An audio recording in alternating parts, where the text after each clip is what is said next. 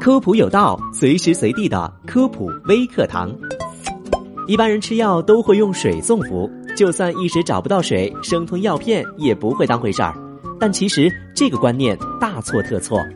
首先，因为多数药物是在小肠内被人体所吸收的，所以多喝水可以帮助药物快速通过咽部和食道进入胃内，最终抵达肠道，增强药物的吸收率。其次，药物如果不能及早的进入肠道，滞留在食管和胃当中，会慢慢的溶解，会对食管和胃黏膜产生刺激，严重者可引起食管炎、胃炎，甚至胃穿孔。就算药物抵达胃部，仅靠胃内少量的胃液很难完全的分解，就可能会由于局部浓度太高腐蚀胃部。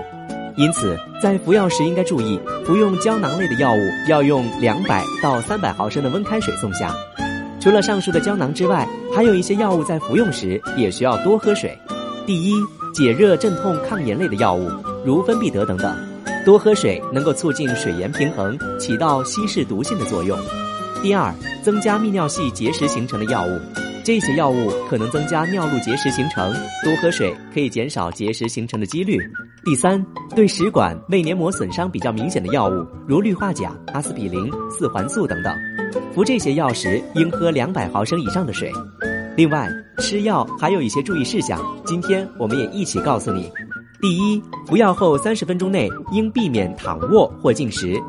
第二，有的药不宜用热水送服，如维 C，还有一些对肠道有保护作用的益生菌制品，遇热之后容易被破坏而降低疗效。